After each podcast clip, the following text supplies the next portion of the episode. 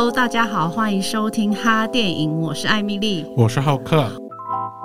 选片指南的时候是要你们要做些什么事情啊？选片指南基本上就是一个 影展开始前的补习班。哦，你说对观众吗？对对对对对。Oh. 这个其实是文老师他算是全球独创的一个活动，真的吗？对啊，对啊，对啊。担心说大家不知从何选起，所以就在开始之前就帮大家都是解释一下说，说哦这些片子是什么东西，它好看的地方在哪里？所以是针对每一个单元这样子去去稍微讲。每个单元都会讲讲过一遍，所以那蛮蛮长的。认真算起来，认真说起来，应该算是考前冲刺。对，考前冲刺就是因为因为选片指选片指南结束之后没多久就要。抢票了，隔天就开，隔天就隔天就开卖，所以基本上有的观众如果他已经之前有在稍微 follow 我们公布的这些片单的话，他可能稍微都已经记一点。那有些可能是有些观众可能是当天他可能决定到选片指南的去听一下，嗯嗯，然后才决定说隔天要抢什么这样子。可是这是这人第一次担任呃选片人吗？对，这是我第一次担任选片人哦，真的。但之前我其实也有在台北电影节一起。帮他们做国际新导演竞赛的选片的，算是选片小组的成员，这样。应该这样讲，就是我从以前我是担任放映周报的主编，嗯，嗯，然后那个时候我就从一四年开始就跟台北电影节有合作影展报，然后也跟他们的策展人在做专访，就像你们一样。哦，是。对，所然后所以这样一路 follow 下来和，然后到后来是有更多合作，例如说一八年的时候我也。在那边做了半年的节目团队的成员，然后帮忙做手册，也帮忙做一些邀片之类的。是离开之后，然后还是继续担任刚刚讲的就国新竞赛的选片小组，到今年才就变成说因为因缘际会之下，然后可以进来做选片人这样子。哦、嗯，那选片人要做哪些事情啊？你要主导什么所有吗？就就节目上来讲，是我们其实。影展团队里面还分成几个不同的部分，例如说做竞赛的台北电影奖，或者是还是有做呃行销的，然后做媒体宣传的。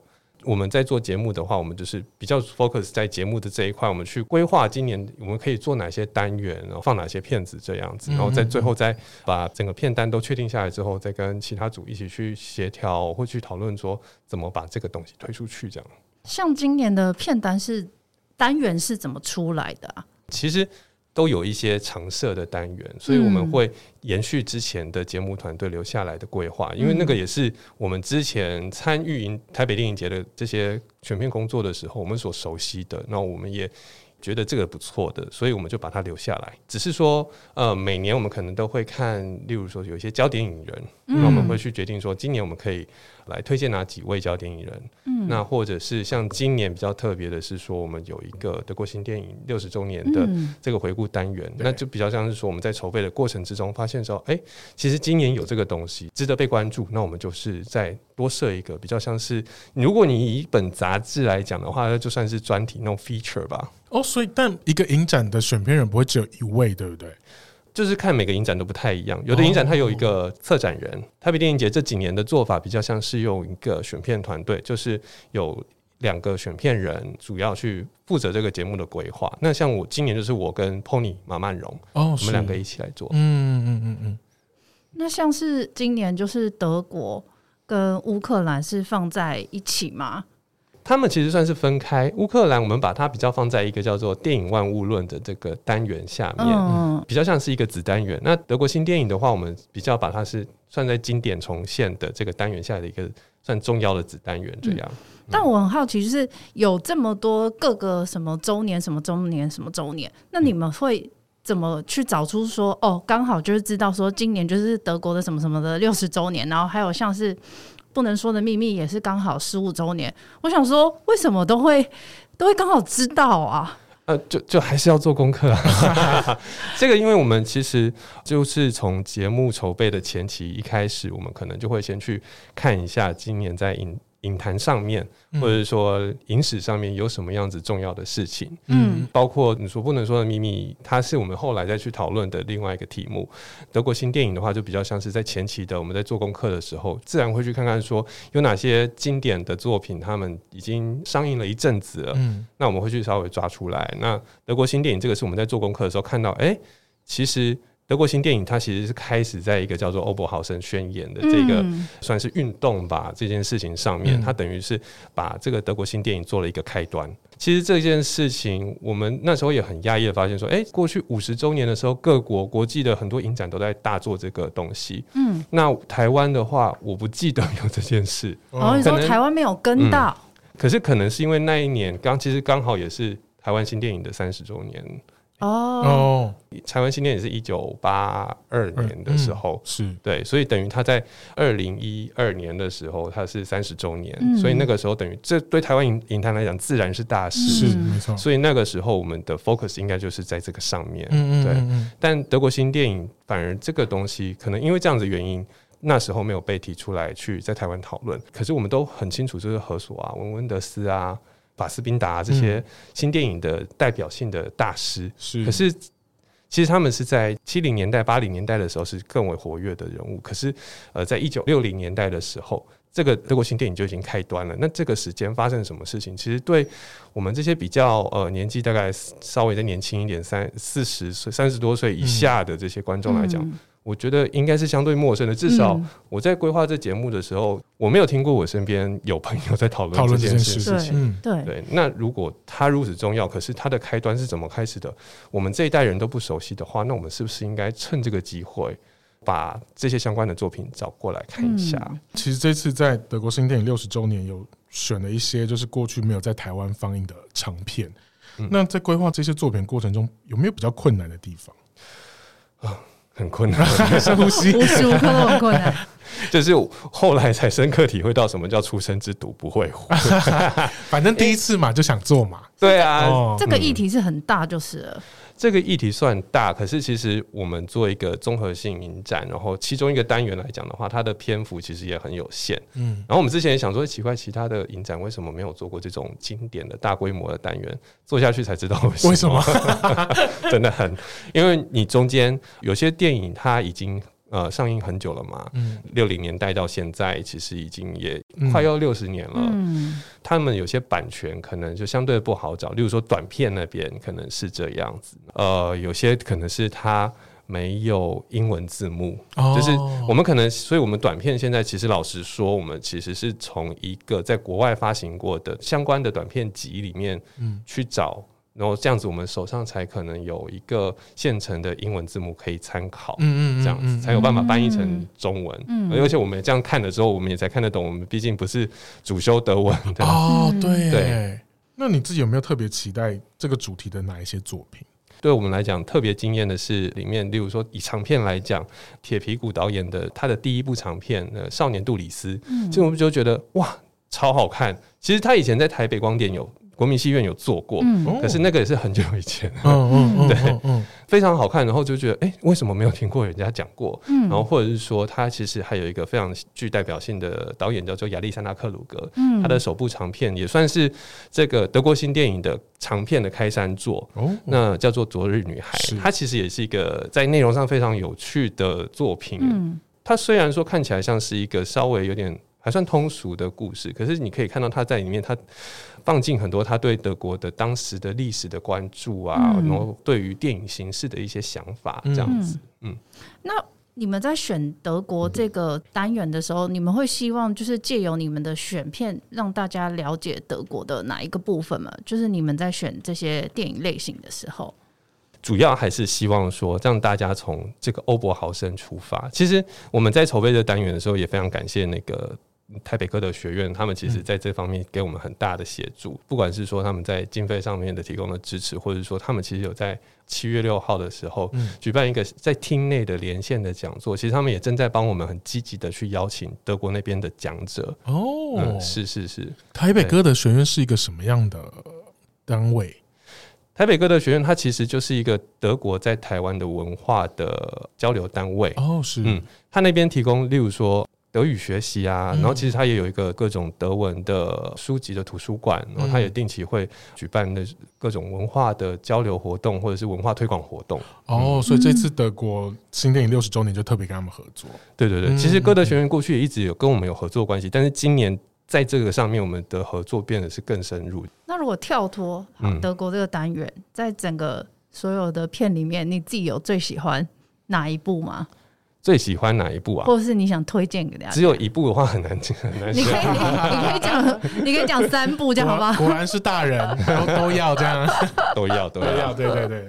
我最喜欢的，其实我觉得，例如说国际新导演竞赛里面，嗯、我我就有很多很喜欢的片子。呃，里面其实今年我们这样子选，其实包括有两部台湾作品，还有十部就是外语片。嗯，其实每个都有自己的特色，而且今年也很特别的是，我们就是。邀请了八位外部的初选评审跟我们一起看片，然后一起讨论，把这些入选的作品选出来。嗯，那其实我觉得里面有些作品，你可以看到他们是整个在电影的技法上面有很强力的展现。嗯，那有的它其实是非常动人的小品。例如说，以电影技法秀肌肉的作品来讲的话，我会个人会大推那个《欢迎光临便利黑店》啊，那个我听看的那个简介很想看。对对对对对，因为它它是一部用镜头非常省的作品，然后它的所以它省吗？省省着用镜头，它每个都是 long take。所以这样子的话，它其实它的场面调度就非常厉害。嗯嗯嗯嗯，对，嗯嗯，许多场景它可能都是用一个一镜到底，可能三分钟长度、五分钟长度的镜头去完成这样子。它也有点特别，它是一部俄国电影，但是它的导演其实是来自乌兹别克。那他是把过去他在俄国他看到的一个这个社会问题，就是其实有许多来自那种像乌兹别克临近。国家的人在那边做非法移工，可是被当地的雇主剥削。他的剥削不只是扣押护照啊这些而已，他甚至不会给他们工资，就让他们就是在就像这个故事里面讲的，就是在一个便利商店，他们的商店里面免费提供劳务，就等于把人压在那边这样子，任任他们使唤。哦，对，所以他这个等于是把那个当时社会事件改编过来。嗯嗯，对啊，缩影在那间便利商店里面。对对对对对，听起来很有趣。对。而且中文片名我觉得翻的蛮好，对，便利黑。非常感谢节目团队，大家一起集思广益。那你们怎么决定开幕片跟闭幕片的啊？要在我们筹备影展的过程之中，我们会也持续的去，例如说跟我们的台北电影奖的团队合作，嗯，那去关注一下现在在台湾有哪一些新作品，他们正在已经做快要做完了，他们有机会可以让我们看一下，然后也有更有机会可以跟我们合作，在我们这边放映。找到这些团队之后，找到这些作品之后，我们才会开始去跟他们谈。那当然也要看过说，哎、欸，觉得这个东西他们的作品不错，他们在不论是说。他在题材上面，或者说他在卡司上面，他都有一些亮点的话，那就变得是很适合在台北电影节当做是开闭幕片为我们揭幕这样子。嗯嗯嗯嗯嗯。现在的开幕跟闭幕片，他们两个别有代表什么意涵？所以你把他们这样放在头跟尾嘛？开幕片《初恋慢半拍》，它是陈俊霖导演的最新作品。嗯、那其实我也一直很喜欢陈俊霖导演的他的之前的，不论是说《一夜台北》，或者是说明天记得爱上我，嗯，他都是非常清新，然后又有一些。自己的特别观点的小品，那那初恋慢半拍，它其实也是一个爱情小品，然后它也很可爱，然后尤其我觉得它的选角更是非常的大胆。例如说，他选柯震东去诠释一个在世男这样子，他让 Vivian 就是徐若瑄，他去诠释一个非常有成熟韵味的都会女性，而且两者之间都还有一些很棒的火花。然后陈俊霖他那种很可爱的电影风格，其实。在这部电影里面也延续下来，所以我觉得非常好看。嗯嗯，然后再加上他的卡斯也够强，没错，对啊。闭幕片的话，《童话世界》它其实是他在处理的是一个我们之前多多少少都关注过的、都听过的一个有点像是补习班名师的性侵案件。那个东西应该不是说第一次有这样子的状况，但所以这个导演他其实过去念的是法律，也从曾经职业过。那他后来去念电影，那他。我觉得他在这个作品里面，他其实就把他这种法律知识，或者说法律人在这种道德议题上面的辩证，以及他对于这种法律他的约束力到底在哪里，或者说他是否能够真的代表正义，嗯，或者还是还是有很多灰色的地方，他又把它整个铺陈出来。其实我觉得他在议题操作上面是还蛮不错的。嗯，这两部都很值得期待，而且卡斯真的很强哎。嗯，像《童话世界》有是张孝全吗？童话世界有张孝全，对对啊，童话世界也入围了台北电影节蛮多奖项的，对，没错。对，但我自己其实虽然也很期待开闭幕片，但其实我自己个人还有很期待，就是在户外看《不能说的秘密》。嗯你那时候有看《不能说的秘密》是进戏院看吗？我不是进戏院看的、欸，虽然我是杰伦粉，我好像后来看 DVD 还是什么。对、嗯、哦，真的吗？对，但是就是即使在家看，也还是觉得哦，原来是这样哦。对啊，而且是在户外看呢。哦，户外看，这这是今年又回来户外的放映吗？睽违两年嘛。对啊，因为之前疫情影响很严重嘛，嗯嗯嗯、所以我们就户外放映就先暂时取消。嗯、对啊，那今年是我们在整个疫情的评估下，觉得应该有机会可以再重新再举办户外放映了，嗯、所以我们就是重回，还可以那天还可以逛市集。哦，有市集，旁边有靠北影百货。哦，那为什么是不能说的秘密？为什么是不能说的秘密啊？因为呃，我们在选择户外放映的影片的时候，其实我们也希望它是一个呃能够合家观赏的影片。嗯、那我们也希望它跟所有台北市民他们的共鸣度可以是很高的。嗯，所以我们后来就发现，哎、欸，不能说的秘密，它也是一个在这样的性质上非常适合大家一起在户外一起。合家观赏的，嗯、那加上他今年又是十五周年，对啊，理所当然的就是邀请他来担任我们户外放映的影片这样子。啊、嗯，我自己很期待，没有在户外看过这部片。我之前最后一次在户外看电影是看《热带鱼》，哎、欸，听起来也 很棒啊，而且在大安森林公园，很棒啊。所以我很期待，不能说咪咪在松烟嘛，松烟对台北松烟，可在松烟的哪里可以户外？就是松烟台北文创大楼前面有一个广场啊，在那个地方，哦哦哦，然后那大家是有座位坐吗？还是就席地而坐这样？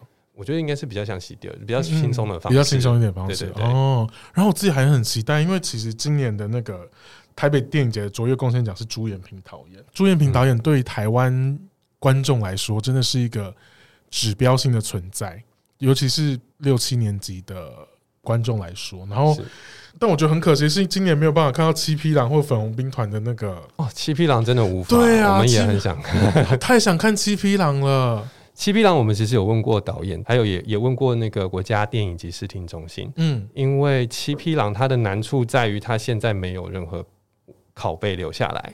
哦，对，因为过去我们有很长一段时间，大家就是拍片、拍片、拍片，然后放放放，就上上院线这样子。但是那个时候，大家对呃影片保存这个意识还没有那么高，所以有些东西可能在就是在这样过程之中，他就后来在被戏院可能就淘汰掉了这样子。但他没有办法，比如说，因为过去电视台也会播放，所以没有办法用电视台的。它现存的好像只剩下是录影带，所以画质其实不够。OK，对啊，在戏院放映就会非常可惜。嗯嗯嗯，所以胶卷可能就不见了，是这个意思？目前还不知道哪里有胶卷。是哇，这么夸张？对啊，好难想象。这个其实是是很常见的，在那个算是那个年代算很常见。朱延平导演的，我想要看那个《小丑与天鹅》，真的，它看起来好好看，我没看过。我也没看过，我也没看过，我我不是那个，你不是什么？我也没看过，讲的好像我是那个年代，我不是没看过。那《小丑与天鹅》很很有意义的是，它其实是许不了他在影坛里面算最后一部作品吧？没错，对啊。华语经典，我其实还很期待《东方三侠》，因为那部片光是卡斯，就算放到现在都还是很厉害，有杨紫琼啊、梅张曼玉，嗯，跟梅艳芳这三位。然后我小时候看这部片的时候，我差点吓死。它有点血腥，有点暴力，嗯、然后再加上一些英雄的元素在里面。那个小孩子不能看吗？那小孩子不能看，因为后面还有就是骨头啊，会包住人，这样那超可怕的。可是以前第四台就是 龙翔电影台，真的很爱播这种。嗯，对啊。那建伦，你有没有自己很期待这些经典作品的哪哪些电影？其实我也很想看。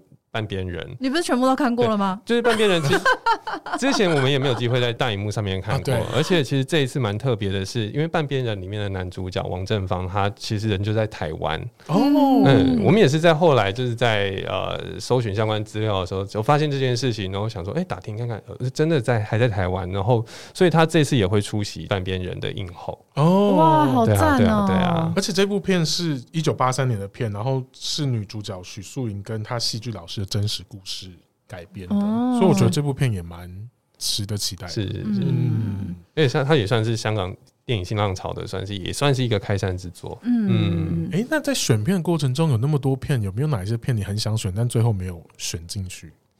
多多少少难免啊。选不进进去是因为量太多，喜欢太多。嗯，可能有的时候你我们会去看那个单元的的状况，就是说它的单元属性适不适合这部片子。那有的时候可能是，其实，在整个全球的影展里面，大家还是会有一个优先顺序的分配。那所以，当然，它每部片子他们都会有一个国际的发行商去代理它。那他会自己去衡量说，我现在这个片子，我可能在柏林首映过了，我在柏林做了世界首映，那我接下来下一站我要去哪里？他可能会不给台湾是吗？嗯，因为有些影展，它的它在国际上的影响力相对还是在比较大一点。嗯、例如说，在每年的九月、十月，其实还有釜山影展啊、东京影展啊。嗯、然后之前在台北电影节之前，以前的话也还有香港电影节。哦、那他们都是在全球影坛上面，的相对比台北电影节，其实还是影响力更大的影展。嗯、那对于国际的这些电影发行商来讲，他可能会优先。考虑先把这部片子的国际首映或是亚洲首映，就是提供给这些影展，去跟这些影展合作。那这些影展也是需要靠这样子的，它有多少个国际首映或是亚洲首映，然后来展现它的影响力。这样子，也就是说，他们在衡量之后，他们会选择可能在国际间比较有知名度的影展，先去做曝光。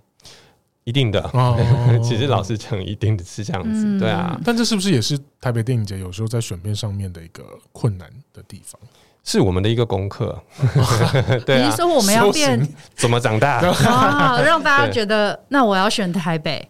对，这个意思。哦，对，所以这也是为什么我们在国际新导演竞赛这边，我们希望再继续让他，不论是说在台湾观众对他的认识，或者是对他的支持度在提高，同时也希望他在国际上面，也就是有越来越多人希望可以来这边，把他们的重要作品的，就是他第一部或第二部长片的重要的首映，可能亚洲首映、国际或者是更好的世界首映，选择在台北电影节就放映。呃，世界有这么多影展。那你是不是会知道说，呃，哪一个影展它的选片特色在哪里？然后你有自己私心比较喜欢什么影展吗？因为像我们这种俗人，只要看到 影展就会觉得，哦，影展的片都是好片。而且建伦有以前有跑影展嘛，对不对？有，我有跑过几个，跑坎城，坎城有去过，然后柏林、釜山这几个影展都有去过。嗯嗯嗯嗯荷兰的鹿特丹影展有去，嗯、但也只有只有去过一次，比较可惜。嗯，对，就是国际间每个影展的确他们都会有自己的一个选片方向或是特色。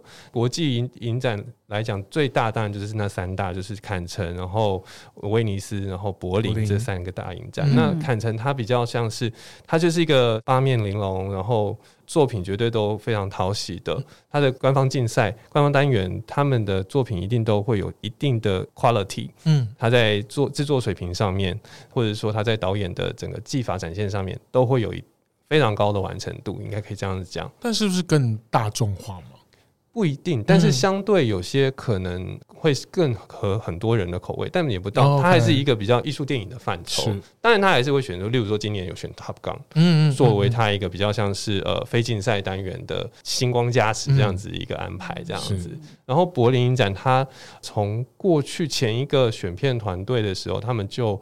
一方面很注重在跟历史议题相关的，或者是跟一些艺术议题相关的作品上面。然后柏林下面它又有分成很多不同的，例如说 Panorama，然后或者是 Forum，就是 Panorama 就是电影大观，然后 Forum 就是以前叫国际青年导演论坛，现在就是叫电影论坛单元。那他们又有不同的取向，例如说电影大观，它就是一个选择在独立电影啊，或者是。口味上面更对大家来讲比较好接受的这些作品，嗯、或许可以讲比较通俗。然后 Forum 的就是他的电影论坛单元，他就会选择更多是根据实验性的作品。嗯、那其实我觉得像柏林这样子，他的选片也很好玩，因为你可以在那个影展观影的过程之中，你一直被。他们去刺激、去思考，就是到底什么是电影这件事情。嗯、因为我们可能平常在台湾，我们说看院线片好了，院线片因为它有商业考量嘛，嗯、那所以它选映的这些作品或者他代理的这些作品，它毕竟一定要是大家都可以看得进去的东西。那就是电影，它就主要还是以一个有讲一个故事、好看的明星、精彩的表演这样子为主。嗯，但是有的导演他可能希望去。他不一定要讲一个故事，他可能只是用透过他去思考什么是时间，嗯，或者是他透过他去思考，说我可不可以用电影去写一篇日记，嗯。嗯，那可能你在看的时候，你就觉得，哦，我我到底我是当下可能不知道我我在看什么东西，可是你出来之后，你去反复去思考它的时候，反复去咀嚼它的时候，其实你会对电影可以做什么事情，会慢慢的被越打越开。然后包括鹿特丹影展又比那个 Forum 在走得更远一点。嗯嗯嗯嗯，我自己很想要去釜山影展诶，为什么？因为可以看到日本或韩国演员。可以可以可以，可以，就这样，就这样，就这样。不是啊，我们也不是，我们不是像建伦那样需要报道什么，就想要去看明星啊。釜山影展它它也是一个非常综合性的的影展，对，所以它其实会服务所有不一样属性的观众，尤其韩国。其实我觉得韩国观众跟台湾观众其实相相对属性也是蛮接近，大家也喜欢看精彩的故事啊。嗯嗯。那所以他们其实也会有很多是比较有商业潜力的作品，但他们也会选映一些也是很有特色的一些艺术片。哦，真的，好像就是有一些韩国比较艺术片类型的导演，也都会选择在釜山影展的时候曝光他的作品，因为他等于是釜山的，我们可以说他是釜山的金马。那在跑这些影展过程中，有没有什么让你曾经印象难就是深刻的事情发生？一个是在坎城吧，坎城，我觉得去那边的时候。让我第一个震撼就是，他们其实你申请他的证会分不同的颜色，会帮你分等级。好，对对对对对，比如说黄色、蓝色，然后粉红色、白色。如果说你的媒体规模比较小的时候，你一开始去就是黄色，就是最低等级。坎城它其实不是对一般大众开放的影展，它只有对媒体跟去参展的这些片商、业内人士，对，业是业内人士开开放的。所以每个影展开始入场之前，每部电影开始入场之前，你其实要排队。他们先依照每个那个 等级的顺序优先让他们进去，跟登机一样这样子。哦，不是照谁先到，是照那个卡的颜色。对对对对对，坎城就很会经营这样子的东西，他们就有办法把自己巩固自己的一个那个魅力在那边。嗯，对啊，就是我们回到北影这件事情，就是。第一次帮北影选片，那对你来说最有趣、最吸引的是哪个阶段？最吸引我的其实还是在见到影人、跟他们交流的那个时候。嗯，对啊，因为你那时候你开始有机会去听到你喜欢的这些作品，他们背后的一些故事。嗯嗯嗯，对吧？例如说，因为我们前一阵子在做国新竞赛的那些入围。导演的一些预录的线上访谈，因为过去我们都会把他邀到影展的现场来，但是因为今年疫情的关系，就是 太难邀了，只能线 只能线上了嘛？对，只能线上。其实跟过去这两年是一样的。上个礼拜我才做了一个，就是《夏日悄悄话》，那也是非常好看的一部小品作品的的导演的 Q&A。其实那个时候我就听到他说，他的片名叫《夏日悄悄话》，他的故事是讲一个小女孩，然后一个非常内向害羞的小女孩，她也被她爸妈就是安排。来到亲戚家，记住一个夏天的故事。他就是在那个亲戚家里面，然后因为他原本在家里面，他们家里面小孩太多，所以他爸妈其实很少花心思在他身上，然后他就有点封闭自己。然后到了远他的那个亲戚家之后，获得比较好的关爱，然后那时候他才慢慢找到他的自己，这样子。嗯，这是一个非常非常暖心的，看了心头会暖暖的作品。可是跟导演在聊的时候，因为他那个故事发生在夏天嘛，所以他拍的时候。爱尔兰当地疫情的关系，所以那部片子它其实是在十一月的时候拍的，在冬天吗？对，在冬天拍夏天，快要入冬的时候拍。但是他那时候就好一直期待说，哦，叶子的颜色不要变黄，拜托拜托，就好险好险，他们那个时候可以在他们的那些地景的自然景观开始改变之前，就把这部片子拍完这样子。那最困难的地方呢？就这一次最困难或最痛苦的。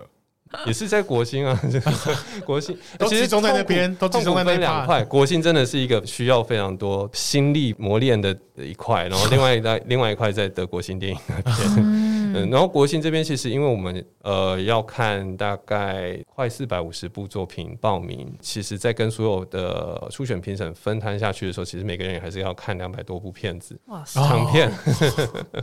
中间的时候，你有时候你就要花。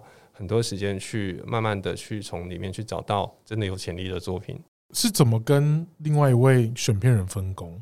我觉得其实蛮有机的，就是我们现在就讨论一下，哎、欸，你最近看到什么片子不错？那你要不要看一下？然后他看一下，觉得哎、欸、有有机会，那我们就先把它放进我们的一个就是考虑的名单里面。然后或者他反之亦然，他就跟我说，哎、欸，有部片子叫我看一下，这样子。嗯嗯嗯，对啊，我们是用这样子的方式去互相一起去看片。那当然就是我们在跟国际的国际版权。代理商之类的，他们去联络的时候，我们也会两人分担去联络。那所以我们自然就会有要负责看不同批的片子。所以两位选片完是直接就把名单交出去了吗？你说整个影展的节目的话，嗯，其实不会，我们还是会稍微彼此讨论一下，说，哎，这部片子可以适合在什么地方，然后这部片子可以把它放到什么单元这样子。对，那这样这一次总共个人总共看了几部片？我没有特别去算，对，因为刚刚正在讲国庆的时候就已经看了两百多部，对，哇，那再加上其他应该有三三百部，三百多，我想可能超过，嗯嗯，对啊，不会看到厌世吗？因为如果我们把电影当做我们的兴趣看，那当然可能一天看一两两三部已经是极致了。可是当它变成工作一一部分的时候，要每天去消耗这些片量的时候，会不会有一度想要放弃？放弃是不至于，但是第一次做选片人，然后所以第一次比之前在看当国新竞赛的选片小组的成员的时候，看更大量的片子，其实过程之中有时候会有一点点迷惘，就是说，哎，我现在看了好多部，可是我好像还没看到一个特别中意的东西，怎么办？这样子，嗯嗯嗯嗯，那那时候怎么办啊？只能继续看下去了，就会看到了。对啊，对啊。其实有时候也是运气，运气就是刚好可能有一批比较好的片子，可能会在别人的手上。例如说，我们国新竞赛的另外一组评审，他们看到了其中有一些片子不错，这样子，我们会在讨论中的时候会知道说，哦，这部片子听起来不错，然后他们也推荐我们看一下，我们也会看一下。对啊，然后或者是说，有些是在自己看片的过程之中，然后就某天晚上打开电脑，然后看一下就，哎，还不错。哦，就默默的把它看完了之类，那那个时候心情就会蛮好的。那你说你要在这个竞赛里面找出一些有潜力的作品跟导演，那你是怎么样去从哪些点觉得这是有潜力的？一个是我们当然是看他有没有能力把这个故事说好，再来是说我们会去看他想要透过这部片子告诉我们什么东西，他想要玩什么，然后去看他有没有玩出来，他玩的东西有没有说服我们。例如说，刚刚讲的那个《夏日悄悄话》，《夏日悄悄话》，它的故事，它就是自然而然，它就是一个非常动人的故事。然后你整个看完，心情就非常受它打动，你就知道这部片子它的故事讲得非常的好，而且它的表演也做得非常的出色。嗯，所以他才有办法做到这件事。而且你会发现，他很多很细节的东西都做得非常到位，所以他才能够把这个故事说的这么动人。因为他不然，你仔细去想，就是这种故事。跟其实我们在台湾偶尔看到的人生剧展节也会有类似的题材，问题是为什么我们不会有这么深刻的印象？嗯，对，哦，对，然后又或者是说，像国星竞赛里面，它还有另外一部片子是《正义的献祭》，它其实在讲波兰，他当初在他从专制然后要开始解严的时候，有点类似转型正义的一个社会案件。嗯。他其实他有办法去处理这么大的一个规格、一个格局的故事，他也一样有很强大的这种场面调度的手法。其实你看的时候，你就会知道说，他在这个方面他有确实很有能力，他才能做到这件事情。刚刚建伦前面有提到，今天有三位焦点影人，对不对？这三位焦点影人是彼得·波丹诺维兹，哦，他名字好长哦。对 然后还有中国当代艺术家邱炯炯。跟印尼导演卡蜜拉安迪尼，可以请建伦帮我们简单跟听众介绍一下这三位焦点影人。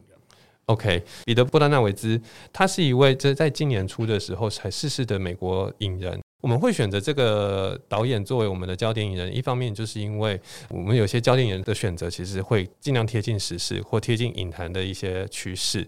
他其实，在过去他的作品非常的出色，只是说在这几年比较少被大家提及讨论。嗯，那既然在他过世的这个时候，我们就在我们选片顾问涂湘文他的建议之下，其实他有跟我们说，如果这个时候不去把他作品拿过来放的话，其实再过几年可能大家就会忘记他了。嗯，对。那所以这个时候，我们就是一个去做他的回顾，他的。焦点影人专题的好时机。嗯嗯嗯，对。那我们这次选映的这这几部片子，其实主要还是在剧情片为主。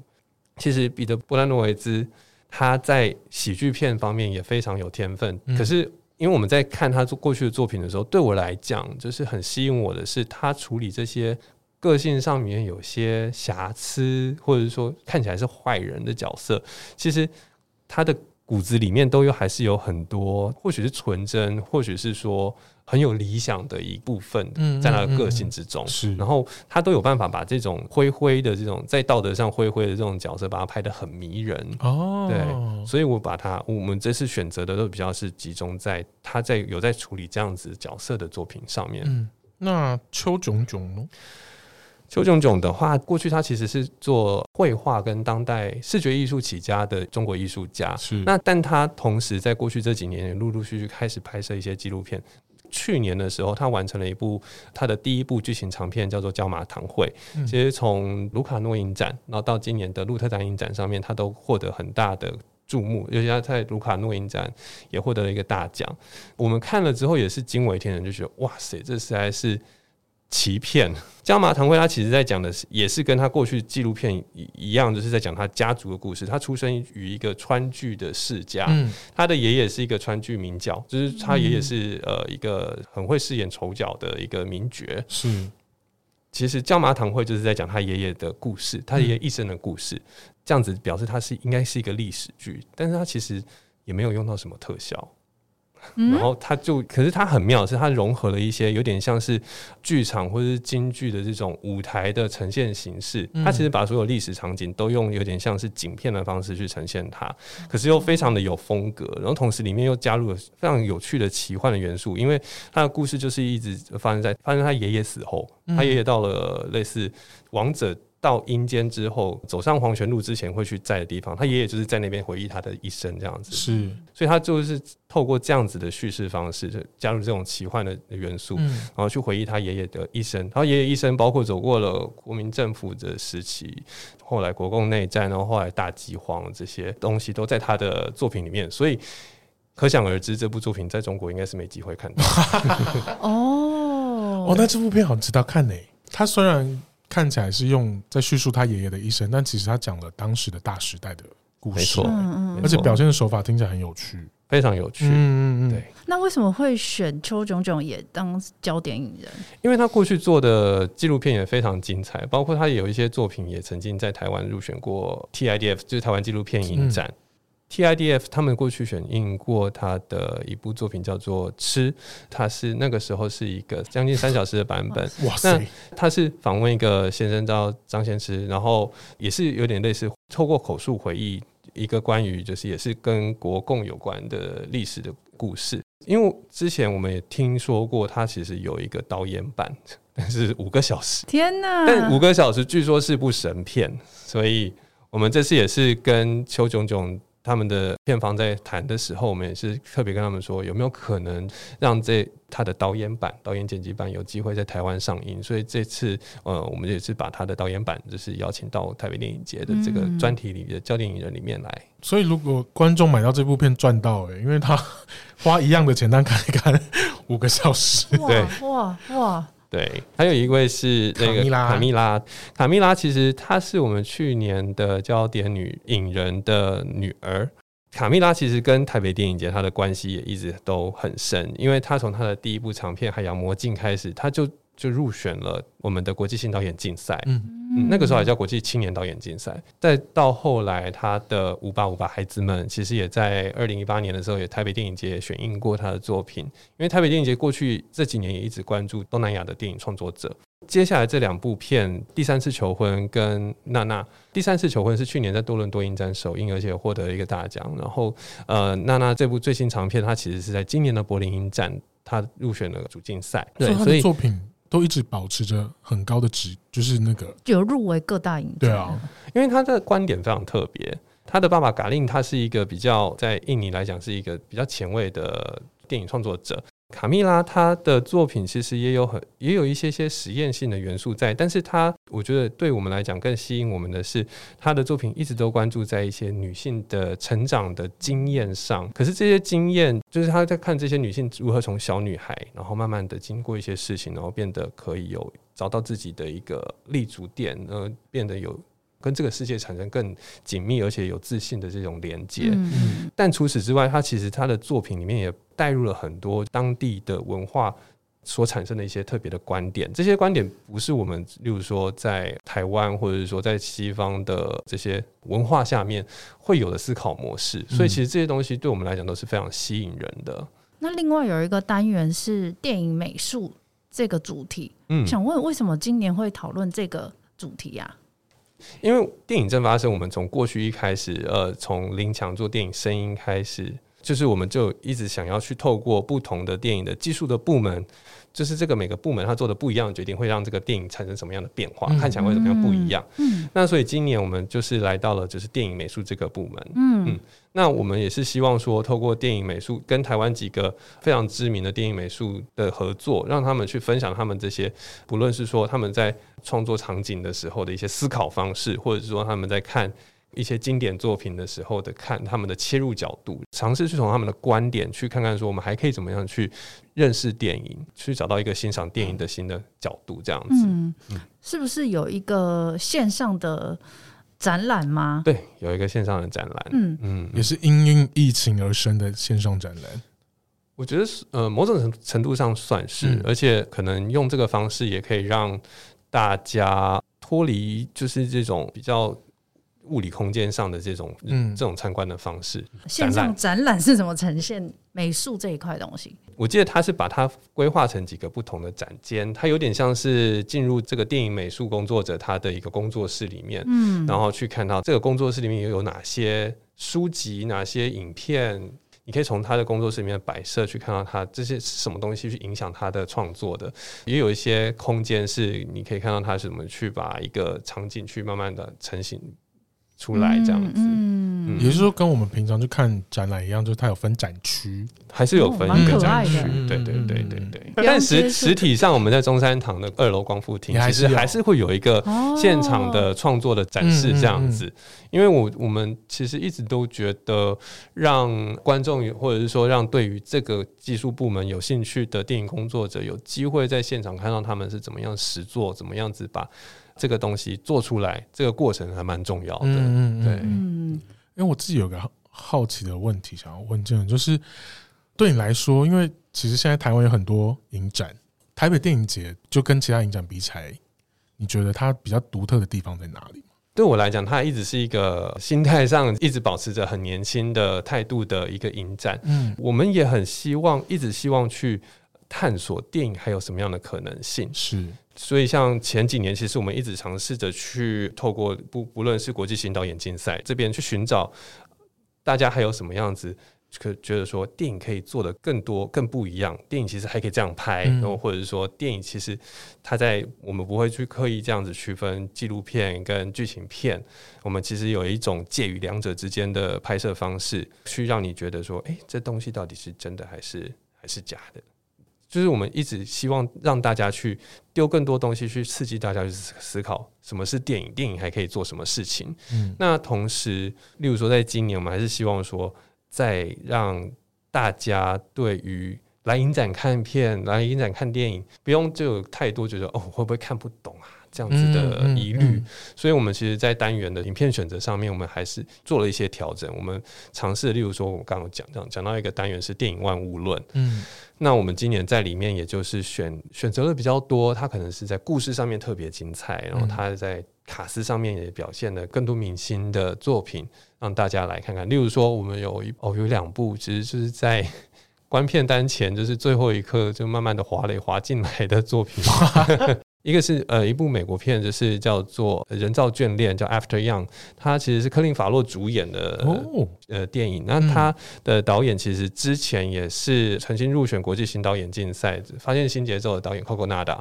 这个电影它其实我觉得非常的漂亮。对我来讲很有趣的是，它的故事其实是科林法洛他们家里面，他买了一个二手的仿生人，嗯，呃，就是 Android，呃，有点像比机器人在更进阶的，然后有点像是 AI 人工智慧。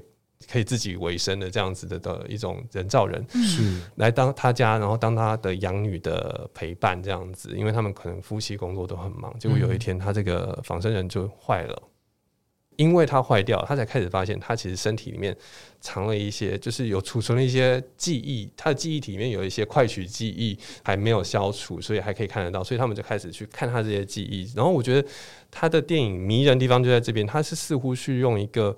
无机的人造物，然后去探讨什么是你人跟人之间怎么去产生这样子的亲情般的羁绊，然后甚至是。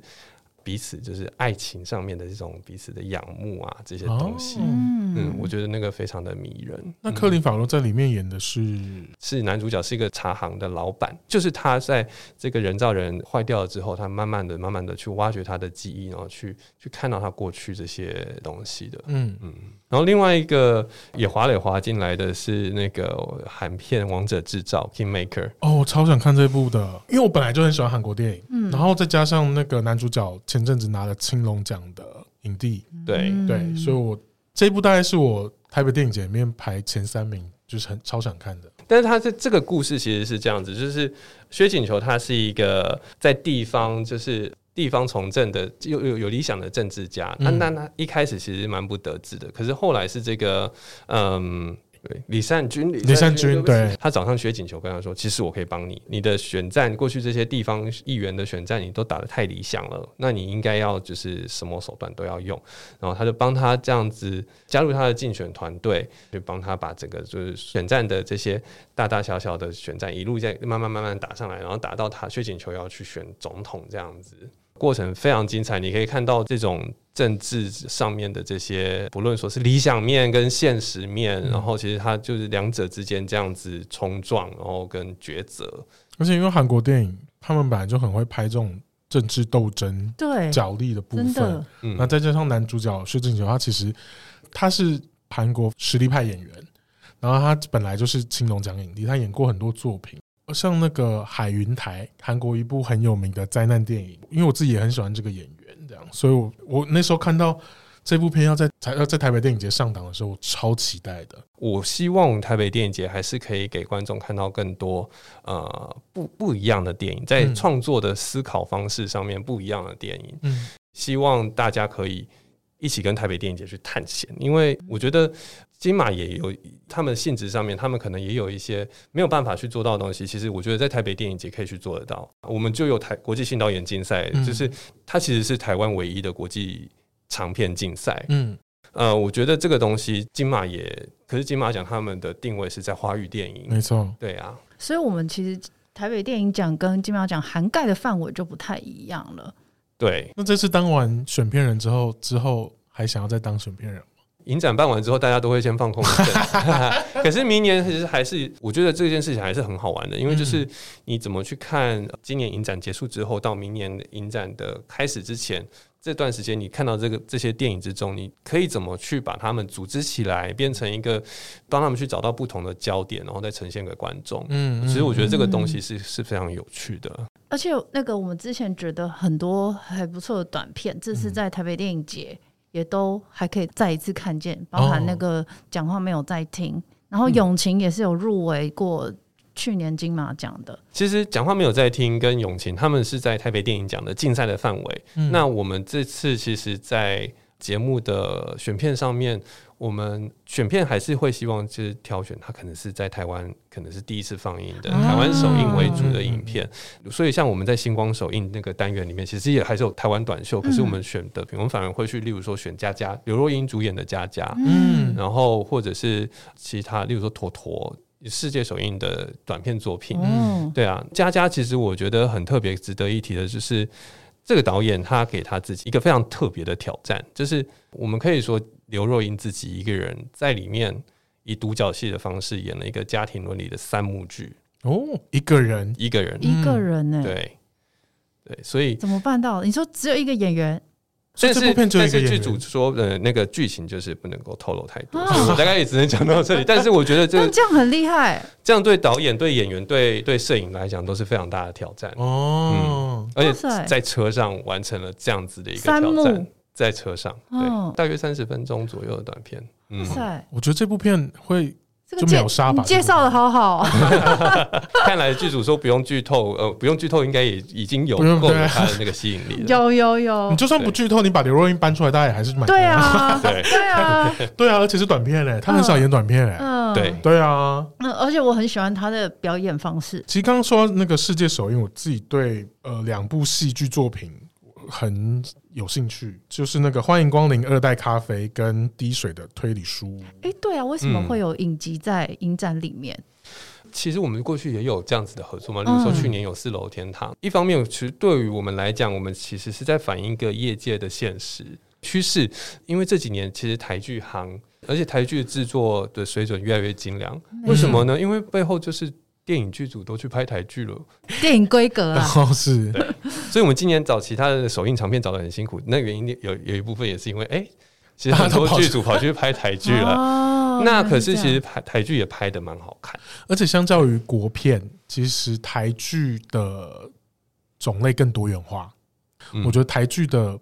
变化比国片来的更高，更大，探讨的议题比较多元的，哦、对不对？对，或许台剧它在呃资金回收的方式上面，可能没有像电影有这么大的票房压力，嗯，所以它可以稍稍微放手，然后去尝试一些新的题材。嗯，是，嗯，对于导演来讲，他在讲故事的这个篇幅，他也可以稍微拉大一点，他不用挤在最长一百二十分钟之内，就一定要把这东西讲完。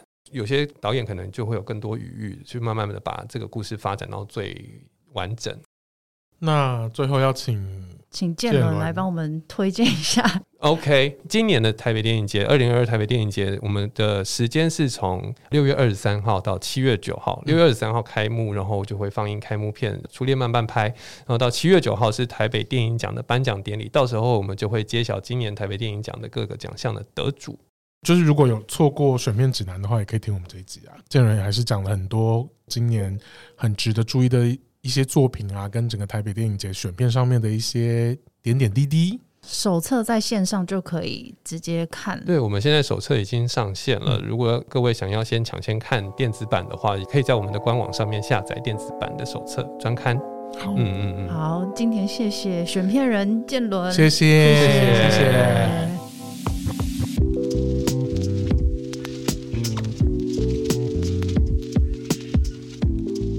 感谢大家今天的收听，今天是哈电影最后一集了。哦，对，很很突然吧？哎、欸，你今天整天看起来都很忧郁，哎，不会啊，有吗？有，我觉得有。真的吗？对啊，没有吗？没有，没有，没有，没有，很低落，是因为下雨的关系吗？很烦，是不是？对，还是最后一集很烦？最后一集，最后一集没有很烦，就是最后一集断在台北电影节，觉得蛮好的。Happy ending 吗？没有，not not happy，也，也没有不好，就是就是就是有点失落，因为本来已经习惯每个月都会有录音一两次这样，嗯，然后突然就是哎、欸，这件事情要暂停了，主要是因为这个习惯已经维持了两年多，然后突然、嗯、突然要这样子。会难免会失落，对啊，难免会有点失落。而且主要是我是我啦，是我跟浩克说，呃，我想要暂停一下，因为我跟浩克讲原因，就花时间剪辑的量很大，然后我想要把时间放到下一个东西上面，但那个下一个东西其实我是还不知道，只是我会觉得，呃，我这边差不多了，有有这样子的感觉。对啊，所以就谢谢大家的收听，这两年多。我相信，就是他电影慢慢的有累积我们自己的听众，然后这两年多，无论你们喜不喜欢我们的节目，只要有听过，都非常感谢你们曾经听过我们的节目。对，然后虽然未来不知道，无论是我或者是艾米丽会不会有各自自己的 podcast 节目或怎么样，但无论如何，就是谢谢你们。对啊，但浩克还是会继续写文字影评，大家可以。去浩，你你自己介绍，你自己介绍，我怕讲错啊，没有讲错啊，就是浩克电影。因为其实哈电影最初最初本来开始成立的原因，就是因为我自己的电影粉丝团浩克电影开始在做人物专访这件事情，嗯、然后那时候艾米丽就提议说，哎、欸，既然我都已经有录音了，那我们可以把录音档剪接起来变成 podcast，然后那时候台湾 podcast 其实才正要起来这样。因为那时候还没有太多的媒体投入在做 podcast 这件事情。嗯、我那一次跟艾米丽提到说：“哎、前那一阵子很喜欢一个漫才团体叫达康打康。啊”我们的第一第一组来宾，我们的第一组来宾。然后从那一次之后，就跟艾米丽一起合作做 podcast 这样，嗯，对，然后就开始录我们第一集节目，然后我们第一集真正的第一集节目，其实到现在都还没有放上去。后来我们就又重新录了一次，嗯这样，嗯，片单，片单，对，然后而且我们那时候开头的时候，我们是租那种共享办公室，就在一个小小间的，然后不然就是比如说我们有做专访去咖啡厅的时候。一个用手机，一个用录音笔，然后看最后看谁的哪个音档比较清楚 对。但后来慢慢慢慢，就是想要让我们的听众朋友，就是可以有更好的收听的感受，嗯、然后说就开始去租借录音室，一路做了两年到现在。这两年从演员、从导演、从编剧，然后到。到现在，我跟艾米都还是觉得我们会邀请到动力火车这件事情，呃，很神呢，很神奇的事情，蛮神的。对，然后也邀请了娜娜大师啊，嗯、然后邀请了许兰芳博士这样两、嗯、位 YouTuber 这样，然后我们也曾经邀请过募资专案哦，潮间带，对对对对对，然后邀请潮间带，然后也邀请过艾米丽的一些朋友，嗯，可能他本来是在法国，然后后来回来台湾的。舞台剧的导演啊，就是就是我们尽可能的让我们的节目不被这么局限在影视圈这件事情上面，嗯、就是只要我们觉得有可能性，我们就会邀请他来这样。嗯、对，那虽然有点可惜，然后虽然也觉得有一点遗憾，但至少这两年多，我们邀请了很多嘉宾，然后也在从去年开始嘛，陆陆续续。我们都会收到一些回馈，比如说可能会有业界的人士告诉我们说，哦，我们的节目不错，这样。嗯，开心。嗯，最后就这一集就是最后一集，然后还是要请大家帮我们多收听一下。那希望，哎，你未来也还不确定。但如果浩克有继续做节目的话，请大家支持他哟。嗯嗯，好，谢谢大家，拜拜。